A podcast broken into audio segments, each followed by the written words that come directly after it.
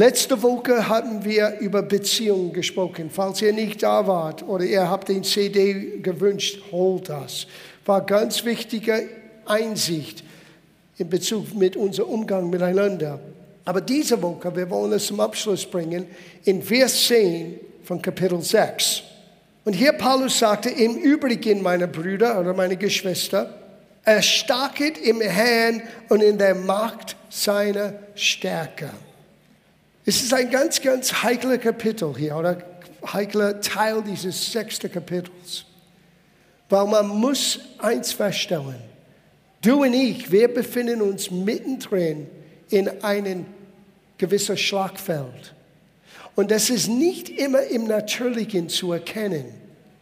Wir werden das ein bisschen anschauen heute Morgen. Der Schlagfeld ist meistens hier in unserer Denkweise. Wir nehmen unsere Wahrnehmung und sie, wenn dein Gedanken nicht erneuert ist zu Gottes Wort, denn deine Wahrnehmung könnte für dich deine Wahrheit sein. Und wenn jemand überzeugt ist, das ist seine Wahrheit, das ist seine Schicksal, das ist seine Gebundenheit, das ist seine Begrenzung, dann lebt man eigentlich in einer Situation, die vielleicht nicht unbedingt Gottes Wille entsprechend ist. Nicht unbedingt das, was Gott haben möchte und sehen möchte in deinem Leben. Wir müssen lernen, unsere Gedanken zu erneuern zu Gottes Wort, weil sein Wort ist sein Wille uns gezeigt. Gott hat uns durch sein Wort sein Herz gezeigt, was er vorhat mit uns und wie er denkt über uns. Und so wir sind in einem gewissen Schlagfeld und Paulus ermutigt uns, stark zu sein. Aber hier ist das Problem. Die meisten Christen versuchen, stark in sich selber zu sein. Er hat nicht gesagt, versuche so stark, ein starker Christ zu sein. Er sagt, sei stark in dem Herrn. Na, ich möchte euch ein zweites Geheimnis geben. Das klingt wie ein Paradox. Aber das Königreich Gottes ist wie ein Paradox. Du musst beides verstehen, um die Weisheit Gottes zu empfangen. In 2. Korintherbrief, Kapitel 12, Vers 10, wir hören das von Paulus. Und vielleicht können wir das anschauen. Dann, wenn ich schwach bin, dann bin ich stark. Denn wenn ich schwach bin, dann bin ich stark. Sag's mit mir. Dann, wenn ich schwach bin, dann bin ich, sag's nochmal, denn wenn ich schwach bin, dann bin ich stark. Now hier verbergt sich ein Geheimnis Gottes. Du wirst nie die Stärke Gottes erfahren in deinem Leben, bis du zu dem Punkt kommst, wo du merkst, ich schaff's nicht. Und wir wollen alle ein gutes Image abgeben. Wir wollen alle in die Gemeinde kommen und sagen, Halleluja, preis dem Herrn, es könnte nicht besser sein. Ich bin stark in dem Herrn. Und was wir meinen eigentlich ist, schau, wie stark ich bin. Und in dem Moment, wo dein Leben und dein Vertrauen und deine Gedanken sind am niedrigsten bist, ist der Moment, wo du Gottes Stärke und Herrlichkeit erfährst, wenn du dein Herz für Gott immer öffnest und ihm zuwendest. Viele Christen erleben ein Burnout, geben auf, sind frustriert. Ich habe Gott geglaubt. Willkommen im Verein. Ja, warum? Das ist immer die große Frage. Warum? Und ich sage gleich, wenn Menschen kommen mit dieser Frage, schieb's weg. Weil der Warum in diesem Moment in deinem Kampf ist nicht das Ausschlaggebende. Und vieles werden wir nie hier auf die Erde wirklich durchblicken und verstehen. Wichtig ist, dass wir merken, was unsere eigene Begrenztheit bedeutet, wo ich am Limit bin. Und dann gebe ich Gott Raum, trotz meiner Schwachheiten, seiner Stärke den Menschen um mich herum und mir selber zu zeigen. So, wenn wir gleich von Stärke reden, wir müssen gleich auch von unseren Schwächen reden. Sonst wirst du das nie erleben.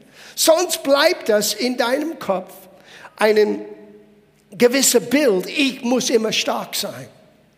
Ich kenne von, von Geschwistern in der Gemeinde, die in eine Lebenskrise kommen, in einen Schicksalsschlag hineinkommen und dann schämen sie sich. Wow, ich bin in einer Glaubensgemeinde.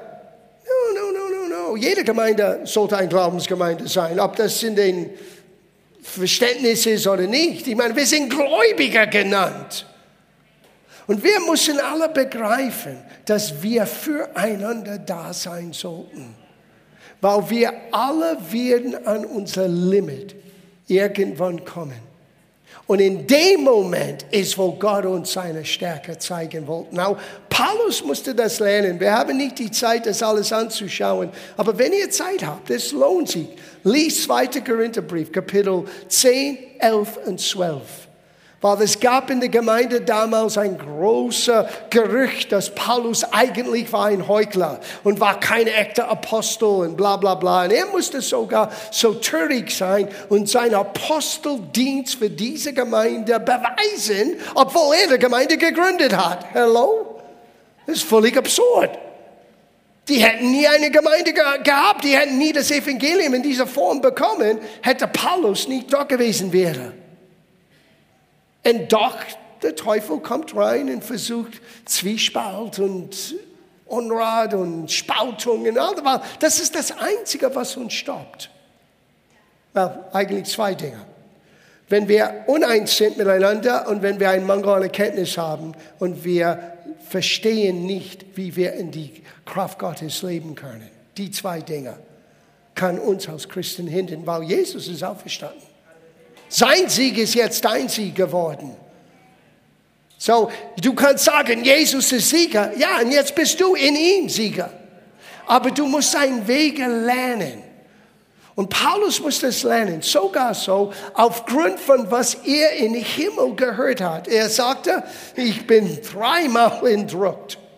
Ob ich in meinem Körper war oder nicht, das weiß ich selber nicht. Aber ich stand im Himmel, er hat eine offene Vision scheinbar. Und er hörte Dinge, now eine Übersetzung sagt, was es nicht erlaubt ist. Eine andere Übersetzung sagt, es ist nicht möglich, zurückzugeben, weiterzugeben, was er alles gesehen und gehört hat im Himmel. Wir haben keine Worte, so etwas zu fassen und so etwas verständlich zu machen. Und aufgrund, liest das ganz genau, es war nicht Krankheit und, und Depression, es war nicht das. Es war einen Botschafter des Teufels, gesandt spezifisch zu Paulus, um ihn zu entmutigen, damit er diese Offenbarung, die er für die Gemeinde bekommen hat, nicht weitergibt. Das hat er gesagt. Es wurde mir ein Dorn im Fleisch gegeben, ein Botschafter Satans. Na, wir müssen über den Feind reden heute Morgen. Ja, ist Satan real? Yes. Jesus hat öfter über ihn gesprochen und hat ihn direkt konfrontiert, für dich und für mich. Aber Paulus sagte, ich bin in diesem Zeitpunkt so entmutigt, ich bin dreimal zu Gott gegangen und habe gesagt, Gott, gib mir a break, kannst du das bitte nicht wegnehmen? Wie viele von uns haben das auch erlebt? Warum Gott? Und dreimal er hörte nur eine Antwort, mein Gnade genügt. Ja, aber Gott, das ist keine Antwort. Ich leide hier. Meine Gnade genügt. Aber Gott, kannst du es nicht? Meine Gnade genügt. Und dann ging es ein Licht auf. Was meinte Jesus? Meine Gnade genügt? Und dann Paulus hat Klick gemacht. Ich bin jetzt am Limit. Ich bin jetzt am Ende von meiner Kraft. Jetzt kann Gott wirken. Deswegen, wenn ich schwach bin, bin ich stark. Ja. Paulus musste das lernen, genauso wie wir alle es lernen müssen. Und so lass uns jetzt zurückgehen zum Epheserbrief und schauen wir, was alles im Gange ist. Er sagte hier in Vers 11, siehe die ganzen Waffenrüstung Gottes an. Na, das ist interessant. Ich wünschte mir, wir hätten Zeit, das ins Detail anzuschauen. Du kannst zurückblättern im Alten Testament, das ist Jesaja 59. Und da ist die Rede von, wie Gott auf die Erde schaute. Und jeder Mensch, der versuchte, das Richtige zu tun, wurde gefangen und konnte das nicht tun. Warum? Der Gesetz vom Sünde und Schuld kam auf jeder Mensch. auch auf das Volk Israel. Jeder Nachkommen Adams ist geboren mit dieser Schwachheit. Und das einzige Lösung für diesen geistlichen Gesetz war ein neues Gesetz zu ermöglichen, das Gesetz des Lebens und des Geistes in Christus Jesus. Und das hat uns frei gemacht von das Gesetz von Sünde und Tod. Aber damals war der Messias noch nicht gekommen. Damals war niemand da. Und es heißt in Jesaja 59, Gott schaute die Erde an und er sah, dass es gibt keiner. So er kam selber und sah den Waffenrüstung Gottes an. Na, wenn du das, wenn du das checkst morgen früh, du wirst ausflippen. Weil derselbe Waffenrüstung Gottes, die Jesus anzog, dieser Helm des Heils, dieses Panzer der Gerechtigkeit, dieser Schwert des Geistes, das hat er uns jetzt anvertraut. Ich meine, denk an einen mittelalterlichen äh, Ritter. Wenn du diesen Anzug, dieses Kampfausrüstung anschaust, weißt du, wie klein, groß, stark oder schwach der Mensch, der in diesen ähm, Ausrüstung ist, ist? Ja, du siehst nur die Waffenrüstung. So ist das im Geist. Wenn du lernst, diesen Kampfausrüstung anzuziehen, der Teufel sieht nicht mehr dich. Er sagte, das kenne ich schon. Das habe ich schon einmal erlebt als ich Jesus versuchte. Er sah diesen Waffenrüstung an und er sagte, es steht geschrieben. Na, was tun wir immer? Es gibt immer diese Öffnung bei der Helm. Wir machen es immer auf, wir stecken unsere Nase raus und sagen, oh Teufel, ich bin's. Ich habe Angst, ich habe Sorge. Es ist wichtig, dass du erkennst, wo deine Grenzen sind aber dann musst du dich lernen zu verbergen in dieser Waffenrüstung Gottes. Sieht die ganzen Waffenrüstung Gottes an. Und lass uns weiterlesen, was er sagt hier. Er sagte, sieht die ganzen Waffenrüstung Gottes an, damit ihr den Kunstgriffen des Teufels gegenüber standzuhalten vermöget. Sieh, bis du diesen Anzug anziehst, du bist nicht in deiner eigenen Kraft fähig gegen diese Kunstgriffe diese Angriffe des Teufels zu widerstehen. Du hast nicht die Fähigkeit in dir selber. Und wenn du glaubst, dass du so stark bist, du hast so viel Glauben, du bist so geistig, du wirst auf deine Nase fallen. Du musst lernen, dich zu verbergen in Christus, indem du diesen Waffenrüstung zu dir ziehst. Ich werde es gleich erklären, wie du das machen kannst. Schau das an, er sagte den Kunstgriffen. Wisst ihr, der Teufel hat viel Übungen mit uns Menschen. Es hat begonnen im Garten und es geht hin bis heute. Wie er deinen Knopf drückt, bis du auf 180 gehst. Er weiß genau, was für dich eine Falle ist. Und für jeden Menschen ist etwas anderes. Deswegen dürfen wir nie einander richten. Du weißt nicht, was in jemand anderen im Gange ist, bis du selber in seine Haut gesteckt hast. Und das hast du nicht, deswegen gibt es keine Berechtigung, jemand anderen zu richten. Du musst mit dich selber zurückkommen. Bete für deinen Nächsten, bete für deine Geschwister und wisse, der Teufel kennt jeder einzelne von uns ganz genau.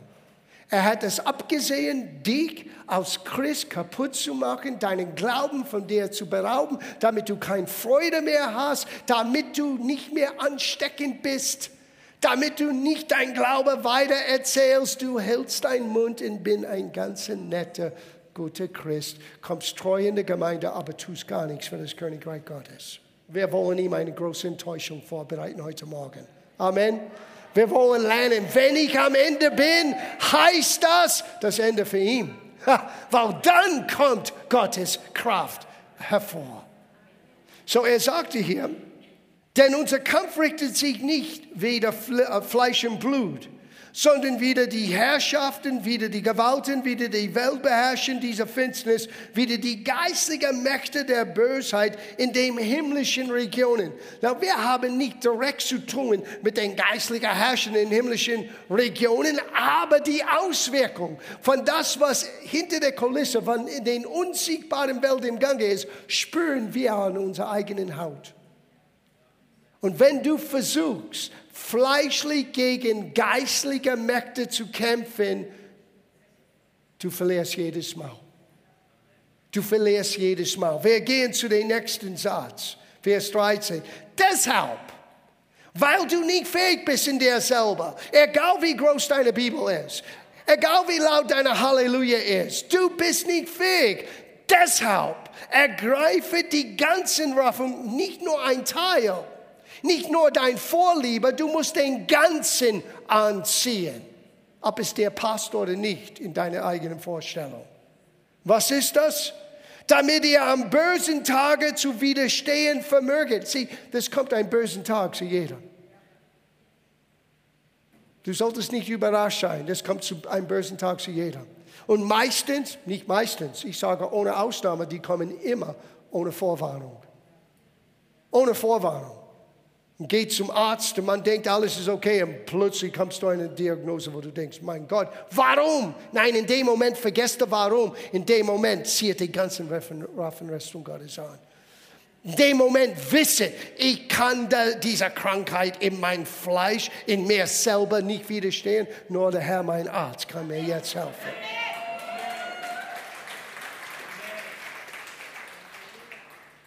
Das ist dasselbe in deiner Beziehungswelt. Das ist dasselbe in deiner Geschäftswelt. Plötzlich kommt ein böser Tag. Was mag ich, wenn dieser böse Bericht wird plötzlich mir gesagt? Was mag ich in dem Augenblick? Das erste ist, wissen, in dir selber kannst du es nicht schaffen. Das ist nicht negativ, das ist Wahrheit. Aber du bist nicht mehr alleine. Ist jemand in Christus, er ist eine neue Schöpfung, ein neuer Mensch. Sieht diese Waffenrüstung Gottes an. Now schau, wie wir das anziehen können. Weil es gibt etwas hier, was du verstehen musst. Der Teufel möchte dein Land berauben. Na, was meine ich damit?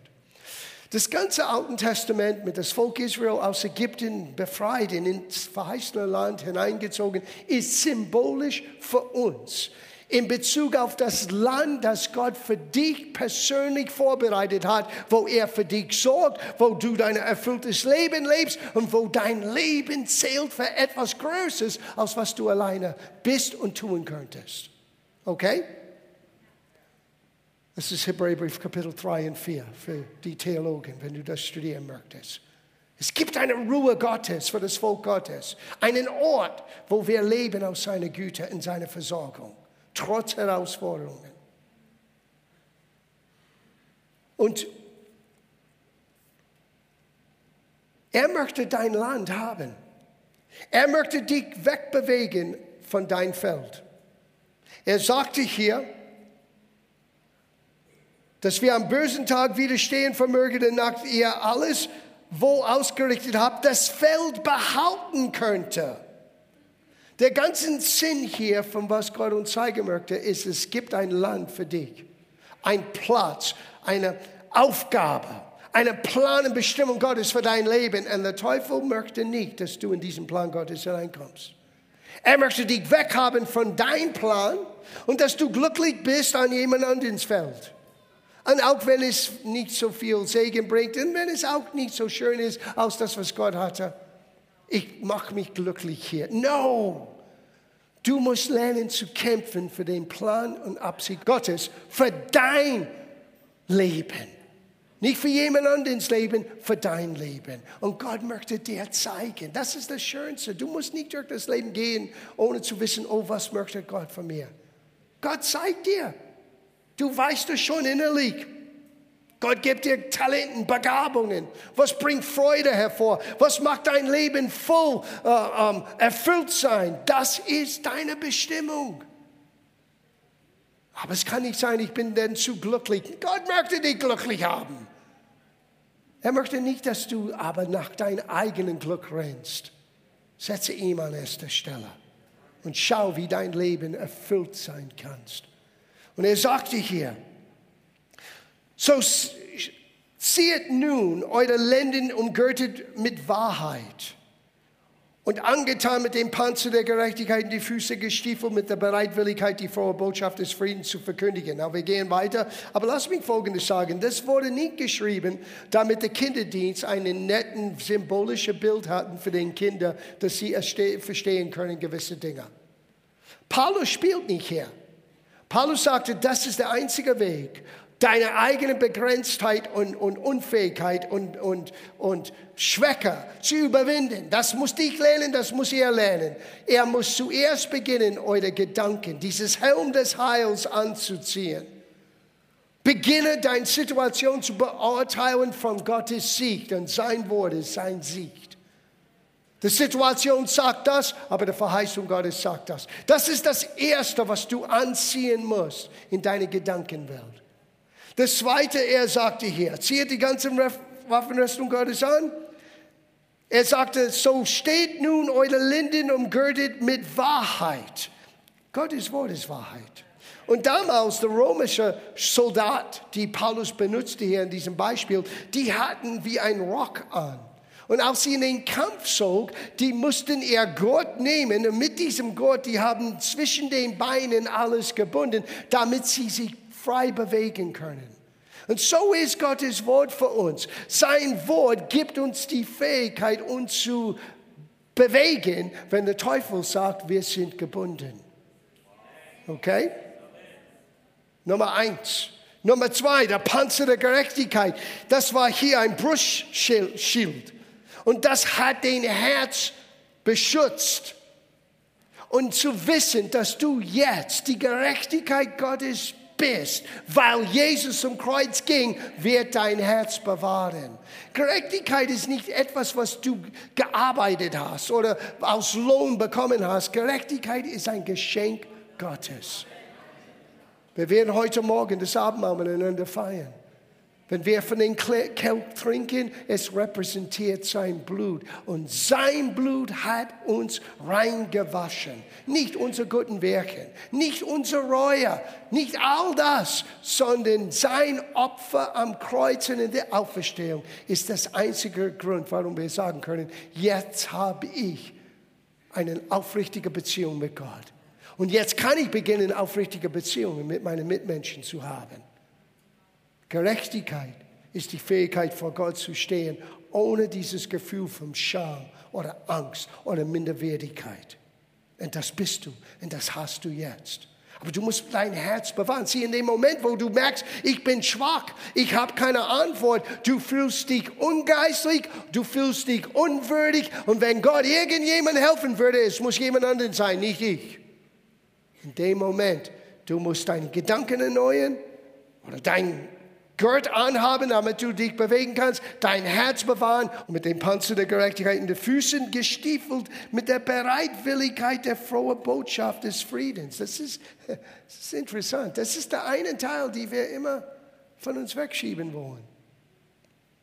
Trotz deiner Not, du musst bereit sein, ein Segen zu sein für jemanden.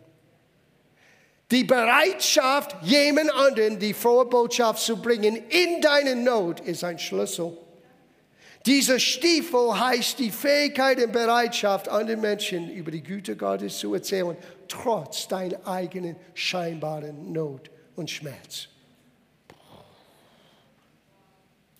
Wow. Wir werden im September, Ende September, wahrscheinlich Anfang Oktober, einen Workshop haben. Weil viele von euch haben uns gesagt, ich würde gerne lernen, mehr Menschen für Jesus zu gewinnen. Und wir werden einen Freitag haben, wir haben es schon geplant. Und das ist genau dieser Punkt der Bereitschaft. Aber lass das in den Zusammenhang bleiben. In deiner Not seid immer bereit, über die Güte Gottes an den Menschen zu erzählen. Ja, aber ich spüre die Güte Gottes gerade jetzt nicht. Verstehe ich. Trotzdem tust du das. Und wenn du es wagst zu tun, du wirst etwas Übernatürliches freisetzen in deiner Schwäche wirst du Gottes Stärke erleben. Bei allem aber ergreife den Schild des Glaubens, mit welchen ihr alle freudige Pfeile des Böswicks auslöschen. Das Schild des Glaubens. Alle Lügen, die der Teufel bringt, kannst du auslöschen, wenn du den Schild des Glaubens hast. Na, was ist denn Schild des Glaubens? Das ist abhängig von deinem klaren Blick von Gottes Wort. Weil demnach kommt der Glaube aus das Hören, das Gehörte aber aus Gottes Wort.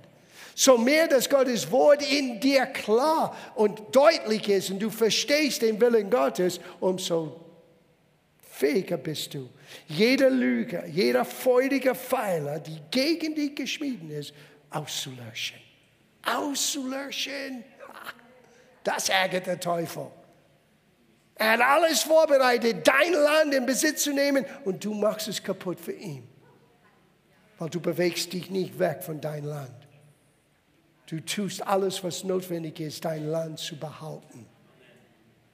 Und dann sagt er Herr, und nehme den Helm des Heils und das Schwert des Geistes, nämlich das Wort Gottes. So, deine Gedanken sind klar angeordnet mit Gottes Wort und das Schwert des Geistes, das Wort hier, das übersetzt Wort, es gibt zwei Hauptwörter für das Wort Wort in der griechischen Urtext. Das Logos, am Anfang war das Logos, das ist das allgemeine Wille Gottes. Man könnte sagen, das Buch ist Logos. Es ist der allgemeine Wort Gottes, Wille Gottes, uns gegeben. Aber dann es gibt dieses zweite Wort, Rema, ein spezifischer, ausgesprochenen Wort für eine spezifische Situation. Na, es gibt Menschen, die sagen, du brauchst ein Rema von Gott. Das stimmt, Gott gibt uns Offenbarung. Aber er hat auch gesagt, nehmt den Rema Gottes, das Schwert des Geistes. Du kannst es nehmen. Aber du musst wissen spezifisch, was ist geschrieben, wo ist das und wie ist das für mich Wahrheit. Dann wird plötzlich aus den Logos für dich Rema. Und du kannst es nehmen, wenn du es brauchst. Du bist nicht ausgeliefert zu warten, bis die Offenbarung kommt. Du musst in deiner Studiumzeit, in deiner Gebetszeit, in deiner Stillezeit den Offenbarung von Gott empfangen dann hast du es parat, hört gut zu, dann hast du es parat, wenn du es brauchst. Gott schenkt gerne Rema aus, Offenbarungen auf. Das haben wir in Kapitel 1 gelernt. Aber du musst lernen, bevor den Schlag, sieh, zu viele Menschen warten, zu viele Christen warten, bis der Schlag im Gange ist und dann wollen sie stark sein. Es ist, als ob ich warte, bis der Sturm anfängt und jetzt baue ich mein Haus. Hallo? Bau dein Haus, wenn es ruhig ist. Ich habe meins begonnen im Juni. Juli war das. Oh, den ganzen Sommer. Vor langer, langer Zeit. Nicht im Winter.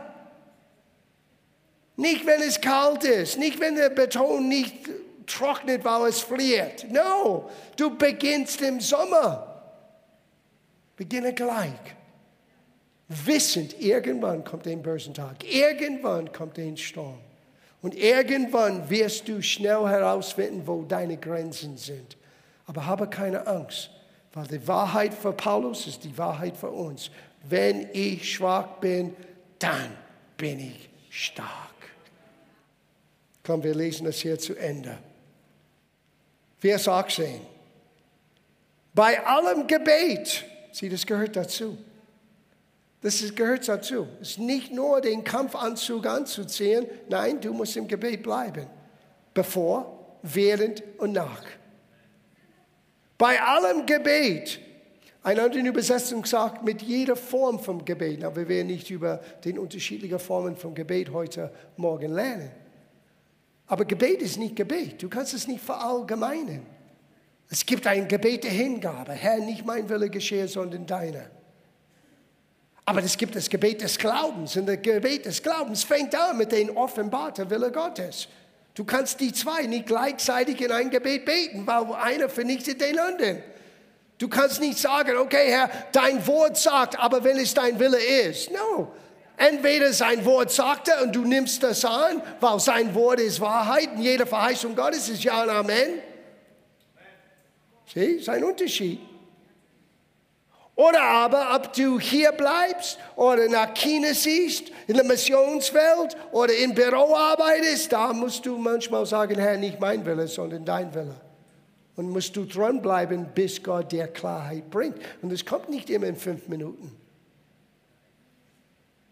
Ihr habt öfter gehört von meiner eigenen Geschichte, als ich nach Deutschland kam. Ich hatte keine Ahnung, was ich tun sollte. Und es dauerte über ungefähr zwei bis drei Wochen im Gebet, den Willen Gottes zu suchen. Was mag ich hier? War völlig frustriert. Was mag ich hier? Und dann, als die Antwort kam, war das für mich unmissverständlich. Und es hat mir ein Fundament gegeben, eine, ein, wie ein Katalysator seit fast 40 Jahren. So, es gibt verschiedene Formen von Gebet. Es gibt Gebet der Fürbitter, wo du ständig für jemanden beten sollst. Es heißt nicht, dass du ständig in Unglauben gebetet hast. Nein, es gibt Situationen hinter der Kulisse, die wir nicht verstehen. So bete und bete und bete. Und jetzt werden wir gleich hier sehen, er sagte, bei allem Gebet und Flehen. Na, Flehen ist ein spezifischer Anliegen. Ein ernster, spezifischer Anliegen. Betet jederzeit im Geist. Wir brauchen den Heiligen Geist, uns zu helfen. Du wirst nie wirklich siegreich in deinen bösen Tag sein, wenn du nicht verstehst, dass du im Heiligen Geist auch musst.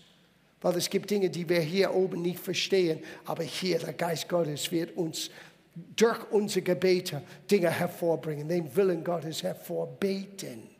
Bete dem Heiligen Geist und wache zu diesem Zwecke in allem Anhalten und Flehen für die Christen, für alle Heiligen, nicht nur für dich. Wenn du in der Not bist, dein Gebetsziel ist meistens mich, mich, mich und mich.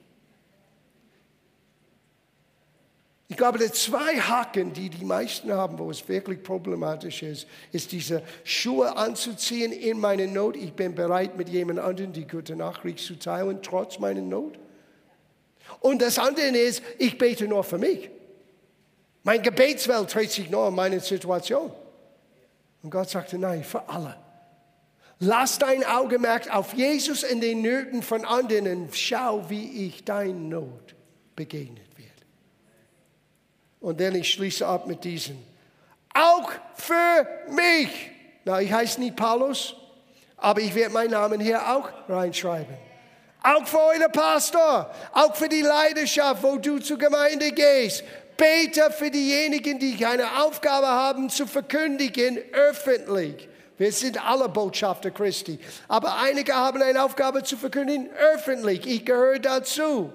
Und wir brauchen Gebet. Bete für mich, damit wir, mir ein Wort gegeben wird, so oft ich meinen Mund auftue, freimütig das Geheimnis des Evangeliums kundzutun, für welches ich ein Botschafter bin in Ketten, auf das ich darin freimütig rede, wie ich reden soll. So hey, wenn der Sonntag predigen für dich ein bisschen langweilig sind, ist deine eigene Schuld. Bete. Sag bitte nicht, der Pastor hat es nicht mehr gut drauf. Wo war dein Gebet diese Woche? Ja, natürlich, ich habe meine Verantwortung auch, aber es ist hier gemeinsam. Wir brauchen Prediger, Pastoren, Evangelisten, Lehrer, Propheten, Aposteln, die brauchen den Gebeter von den ganzen Gemeinden. Amen. Und dann schließen wir ab. Friede sei den Brüdern und Liebe mit Glauben von Gott, dem Vater, dem Herrn Jesus Christus. Die Gnade sei mit allem, die unser Herrn Jesus Christus lieb haben, unwandelbar. Unwandelbar. Ein anderes Wort für dieses unwandelbar ist unerschütterlich. Hast du Jesus lieb? Unerschütterlich. Unerschütterlich and try. Ja? Jemand hat uns, du kannst dir vorstellen, die Diskussionen wir hatten, als wir dieses Lied zuerst gespielt haben. Kann man so etwas wagen zu sagen? Dass Gott un, unerschütterlich ist. Aber wir, unerschütterlich und treu, halten wir an dein Wort. Unerschütterlich und treu, lieben wir Gott. Hier, Paulus sagte, Gnade ist für diejenigen, die nicht bewegbar sind von der Liebe Gottes. Unerschütterlich. Das bist du. Und wenn du bleibst unerschütterlich, auch an dem bösen Tag, du wirst den Gnade des Herrn erfahren. So, kein Spielchen, keine falschen Gedanken, keine falsche Image, die du aufrechterhalten musst, wenn du schwach bist. Es ist okay, das zu sagen. Ich kämpfe gerade jetzt, damit wir für und miteinander beten können, aber auch in deiner Schwachheit wissen, oh oh, ich bin dabei. Wenn ich diese Waffenrüstung Gottes anziehe, wenn ich dranbleibe, ich bin dabei, Gottes Stärke zu erkennen. Aber wenn ich schwach bin, dann bin ich stark.